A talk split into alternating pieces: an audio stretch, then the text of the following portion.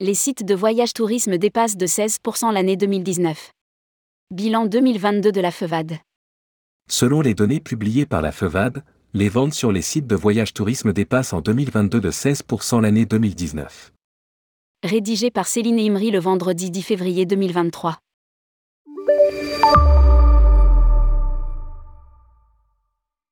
Selon le bilan 2022 de la FEVAD, Fédération du e-commerce et de la vente à distance, les ventes sur des sites de voyage tourisme ont progressé de 55% sur 2022. Cette hausse sensible s'explique par l'augmentation des prix des voyages et par la réouverture des frontières permettant aux voyageurs de partir plus facilement. L'année 2022 dépasse même de 16% celle de 2019.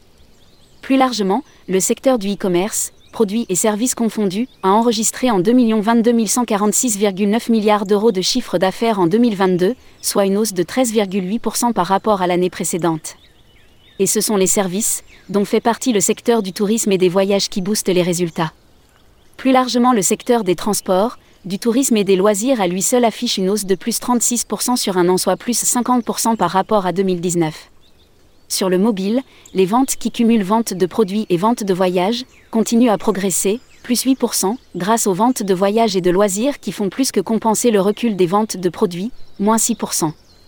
Les ventes de produits sur Internet sont en baisse de 7% par rapport à 2021 mais en hausse de 33% par rapport à 2019.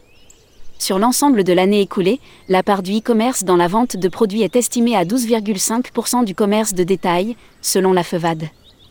Le nombre de sites marchands actifs progresse de 5% avec plus de 10 000 nouveaux sites en un an.